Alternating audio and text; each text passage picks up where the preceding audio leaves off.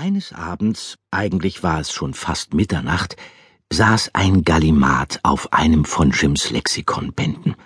Genauer gesagt saß er auf Band 3 der Bücher, die aufgereiht auf Jims Schreibtisch standen. Jim hatte geschlafen, war aber aufgewacht, weil irgendwas in seinem Zimmer Fiu gemacht hatte. Erst hatte er gedacht, dass Fiu käme von dem elektrischen Luftreiniger, der in der Fensternische stand und leise vor sich hin pustete. Tante Larissa hatte ihn angeschleppt, weil Jim eine leichte Bronchitis gehabt hatte. Die Erkältung war längst vorbei, aber Tante Larissa war nun mal überfürsorglich und bestand darauf, dass Jim das Gerät die ganze Nacht überlaufen ließ. Aber das Fiu war gar nicht von dem Luftreiniger gekommen, sondern aus der Richtung des Schreibtischs. Jim setzte sich im Bett auf. Hätte seine Nachttischlampe nicht gebrannt, hätte er den Gallimat gar nicht entdeckt. Aber weil Jim sich vor Dunkelheit fürchtete, naja, sagen wir, weil er Dunkelheit nicht besonders mochte, ließ er seine Lampe die ganze Nacht über an. Und deshalb sah er den Gallimat, obwohl er natürlich noch gar nicht wusste, dass dieses kleine, kugelige Wesen, das mit eingezogenen Beinen auf dem dicken Buch saß, ein Gallimat war. Jim. Nun muss aber erstmal erklärt werden, wer Jim überhaupt ist, bevor wir zum Gallimat kommen. Beim Gallimat wird es nämlich etwas schwieriger werden. Bei Jim geht es relativ einfach. Er ist ein zehnjähriger Junge. Mit ganzem Namen heißt er Jim Brown. Nun könnte man denken, dass Jim bei einer Mutter oder einem Vater wohnte, die Brown hießen. Er wohnte aber bei Larissa und Hans-Gerd Spitzer.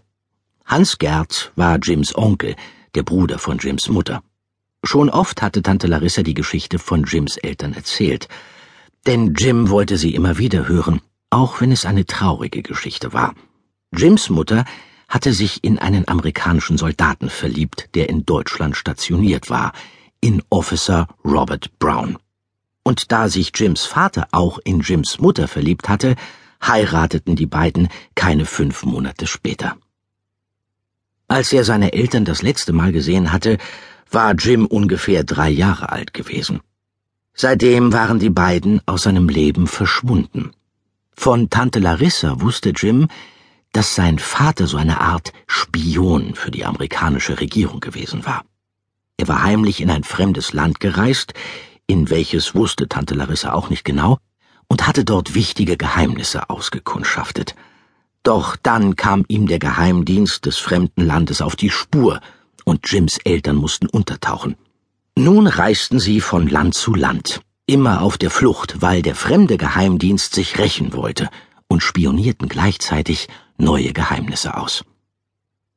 Jim hatten sie bei Onkel Hans Gerd und Tante Larissa gelassen, damit er in Sicherheit war. Und so bekam Jim von seinen Eltern nur Postkarten, auf denen sie ihn wissen ließen, dass sie an ihn dachten. Leider verrieten sie darin nie die genaue Adresse, denn der Geheimdienst hätte ja mitlesen können. Was Jim aber besonders ärgerte, nie war auf den Karten ein Meer oder ein exotischer Urwald oder ein Gebirge zu sehen. Stattdessen schickten seine Eltern ihm Karten mit Tieren oder Pflanzen, wie es sie auch im Geschäft in der Schützenstraße gab. Das war nicht gerade spannend. Jim sah Onkel Hans Gerd und Tante Larissa aber sowieso schon fast wie seine richtigen Eltern an. Und sie waren auch genauso liebevoll zu ihm. Naja, vielleicht war Onkel Hans Gerd ein bisschen streng, aber letztlich merkte Jim, dass der Onkel ihn mochte. Jetzt aber zurück zum Gallimat. Nun wird es Zeit, sich den Gallimat näher anzuschauen, wobei, wie gesagt, auch Jim keine Ahnung hatte, was für ein Wesen da auf seinem Lexikon saß. Er stieg vom Bett und betrachtete den Gallimat aus der Nähe. Das schien dem Kleinen nicht zu gefallen, denn er streckte Jim eine lange Zunge heraus und machte sowas ähnliches wie Bähu. Kannst du außer Bähu noch was sagen? fragte Jim. Wer oder was bist du überhaupt? Gallimat, sagte der Gallimat missmutig und spuckte aus. Gallimat. Wie bitte?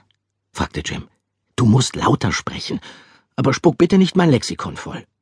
Gallimat, Gallimat, Gallimat, wiederholte der Gallimat.